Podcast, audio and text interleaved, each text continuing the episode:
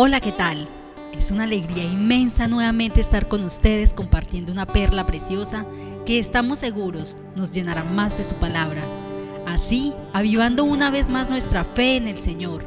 Queremos que abras tu mente y tu corazón al escuchar lo que nos relata la palabra de Dios en Juan capítulo 4, versículo 43 al 54.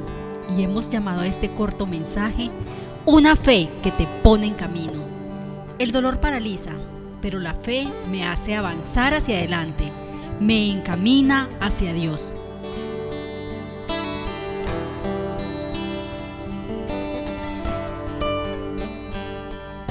Extiende tu mano, Señor,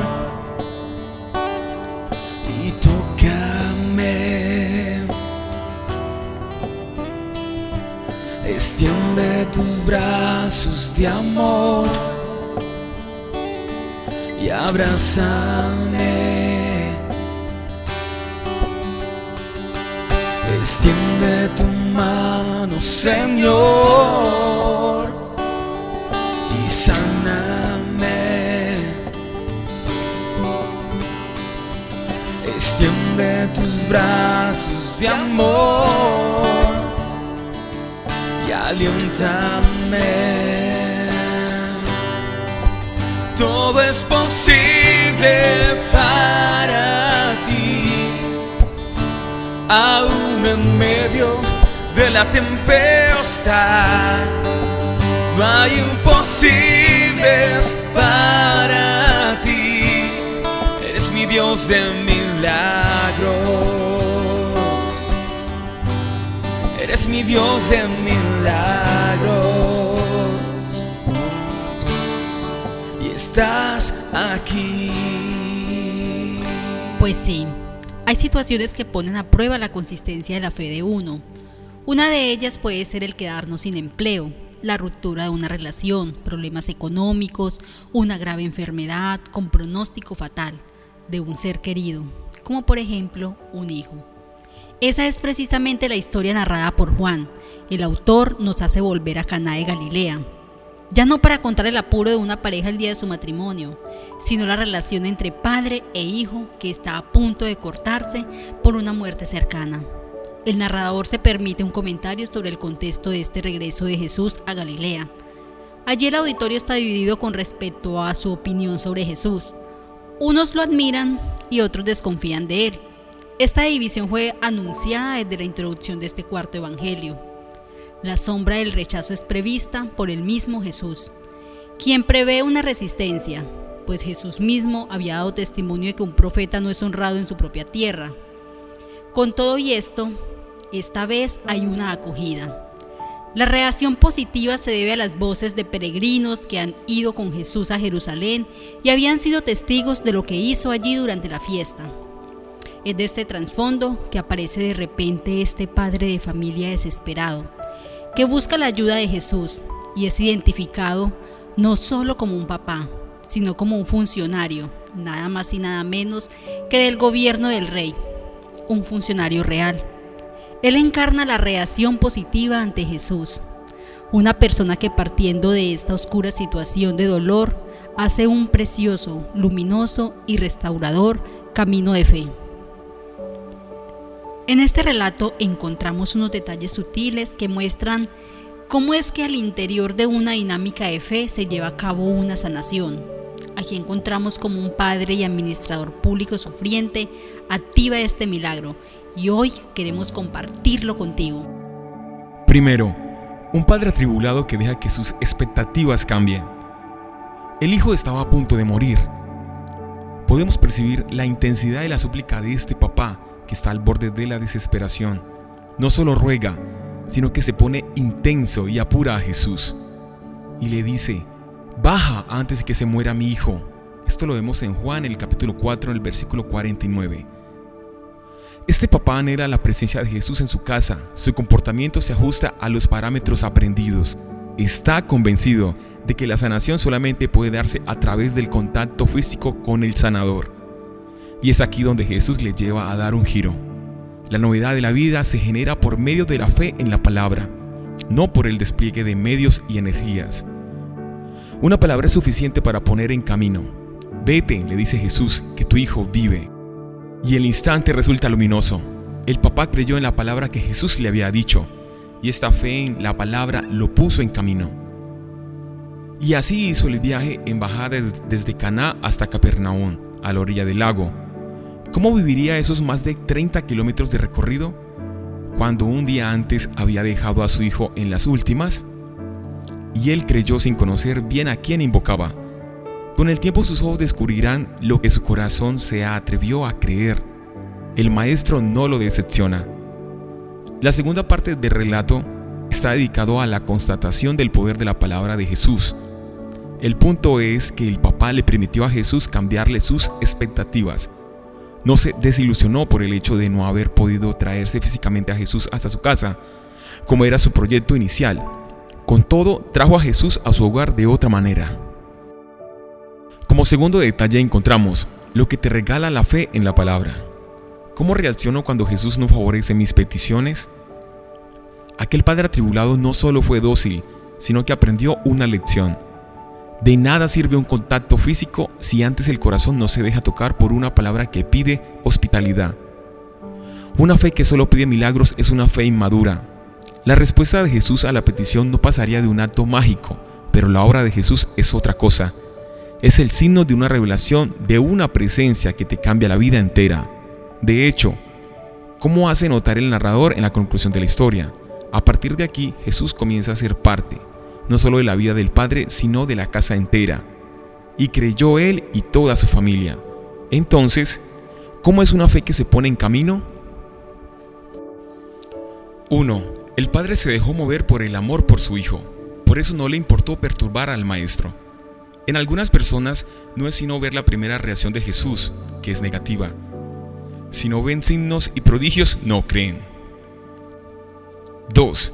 El padre angustiado supo pasar de la fe en los signos externos a la fe en Jesús, quien es el signo por excelencia. Hay que notar esto.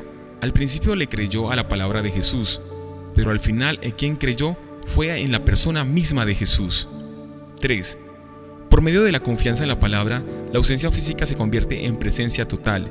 Jesús comenzó a habitar en ese hogar el último paso es que no solo creyó el papá, sino la familia entera. A partir de esto podríamos preguntarnos, ¿qué es creer? Creer es dejarnos poner en camino para salir de la postración sostenidos solo por la confianza en la palabra que Jesús ha pronunciado. Creer es dejarse mover por el amor, como el de este padre que se resiste a perder a su hijito. Creer es aceptar la verdad de la palabra y por medio de ella abrazar a la persona entera de Jesús. Creer es pasar de los signos externos al signo por excelencia que es el Hijo de Dios. Creer es pasar de la desilusión a la confianza, de la angustia a la serenidad habitada por una certeza que le da seguridad a tu corazón. Creer es hacerse humilde, no importa los títulos de honra pública que tengas, es reconocer nuestra pobreza y nuestra vulnerabilidad ante los límites de la vida. Tercero, una lección tan inolvidable.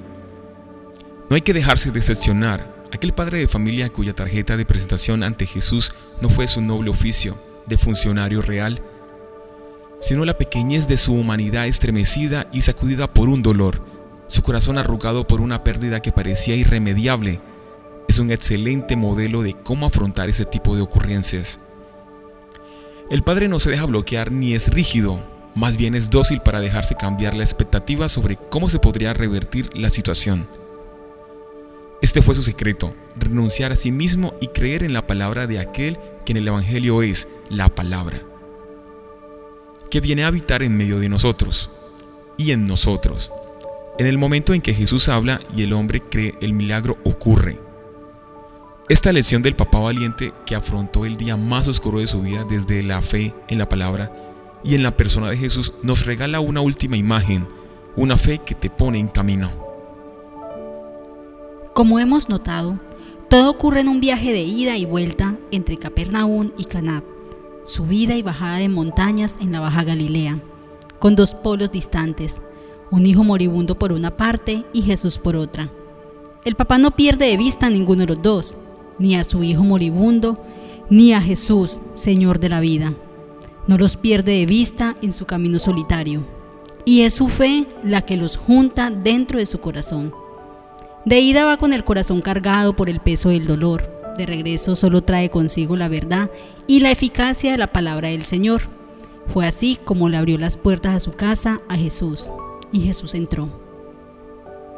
Jesús cambia la vida y el hogar de quien movido por la fe en su palabra se pone en camino. Jesús se pone del lado de todo aquel que se hace custodio y protector de la vida de los otros, sobre todo de sus hijos y de los más frágiles. Jesús entra en sintonía con quien es capaz de afrontar las adversidades con pasos decisivos y mantiene en alto la esperanza en los días más difíciles. Es fácil brillar en el exceso. El profeta no es honrado en su propio país. Sin embargo, ¿está seguro que eso nos aplica a nosotros? Es posible que estemos tan familiarizados con las palabras de Jesús que permanezcamos sordos a su poder. Es bueno entrar en los momentos interiores del corazón de ese hombre y sentir con y para Él. En su amor por su Hijo y en su fe en Jesús, qué alegría tan grande tuvo al oír que su Hijo había recuperado la salud. Piensa cómo se dan tus conversaciones con Jesús. Cuando le pides pequeños y grandes milagros, Él no solo te quiere ayudar, sino que le encanta charlar contigo sobre la vida, su propia vida y la tuya. Hoy quiero decirte que están sucediendo cosas sobrenaturales de parte del Señor en nuestra congregación y deseamos que seas partícipe y experimentes con tu familia y nosotros su amor y victoria. Nuestras reuniones son los días miércoles 7 y 30 pm y domingos 9.30 m.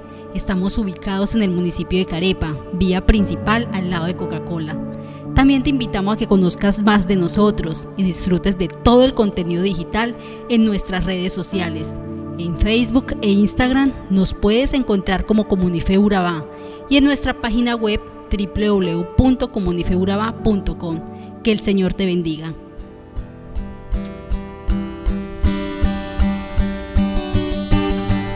Aunque los vientos soplen y el mar se levante, en ti confiaré. Y aunque mi mundo tiemble y el temor me encuentre, en tu mano estaré. Todo es posible para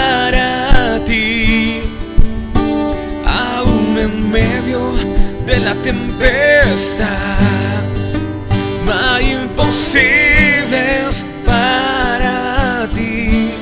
Eres mi Dios de milagros. Eres mi Dios de milagros. Eres mi Dios de milagros.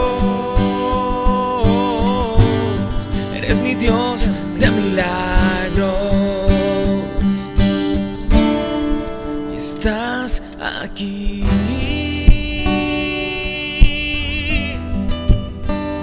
Estás aquí.